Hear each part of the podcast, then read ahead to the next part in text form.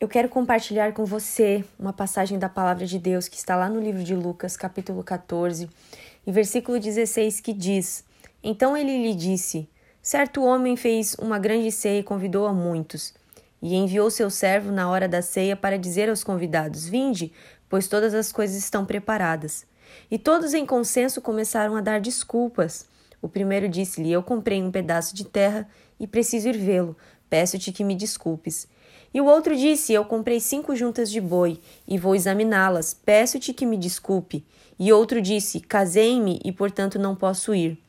E vindo aquele servo, anunciou essas coisas ao seu senhor.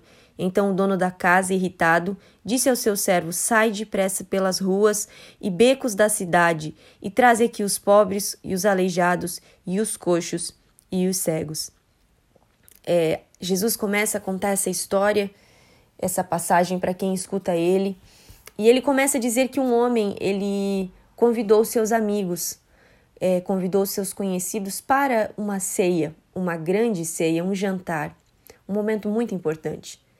E ele mandou chamar esses amigos, esses conhecidos, pois o jantar estava pronto, a ceia estava pronta e era o momento de eles é, visitarem esse, esse homem que fez a ceia. Mas um por um começou a rejeitar o convite e começou a dizer que eles tinham outros compromissos mais importantes que os impediam de estar nesse, nesse jantar, nessa ceia.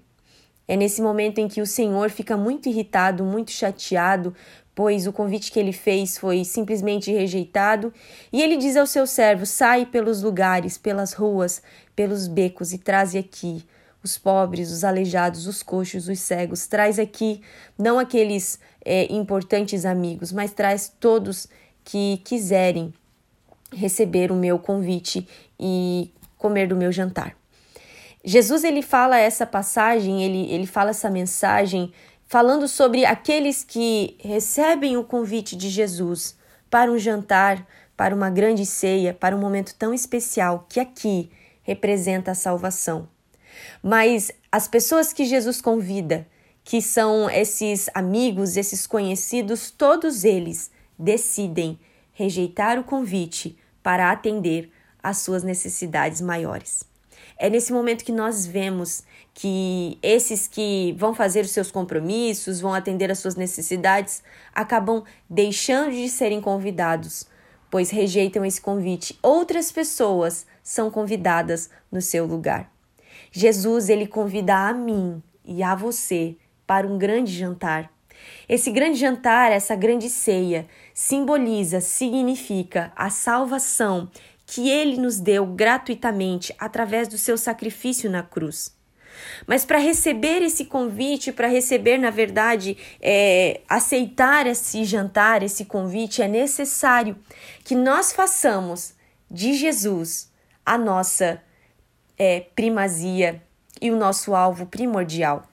Nós temos necessidade, sim. Você pode até me dizer, Dude, eu tenho necessidades, eu, eu tenho que trabalhar, eu tenho que conquistar as minhas coisas, eu tenho meu casamento, a minha família, eu tenho todas as coisas mais. Jesus sabe disso.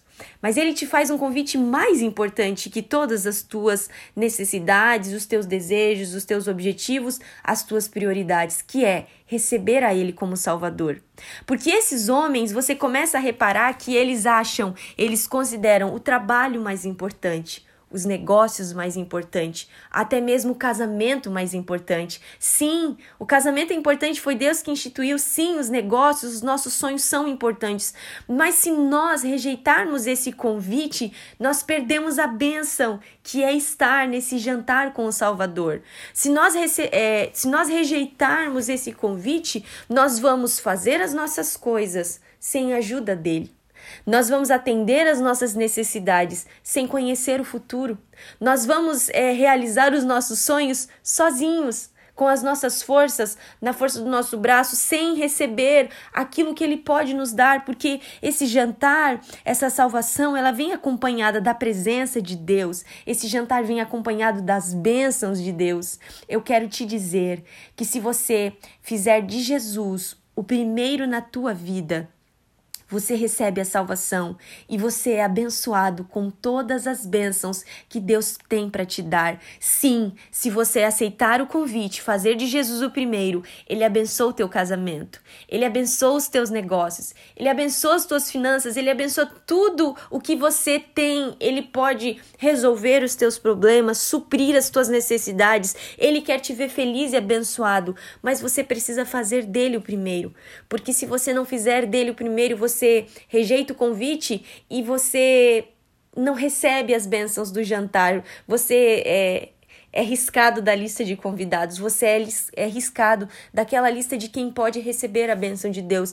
Porque Jesus ele continua nessa passagem, no versículo 26, dizendo: Se algum homem vier a mim e não aborrecer a seu pai, e a mãe, e esposa, e filhos, e irmãos, e irmãs, sim, também a sua própria vida, ele não pode ser meu discípulo. Só existem benefícios, só existem bênçãos, só existe salvação quando fazemos de Jesus o primeiro.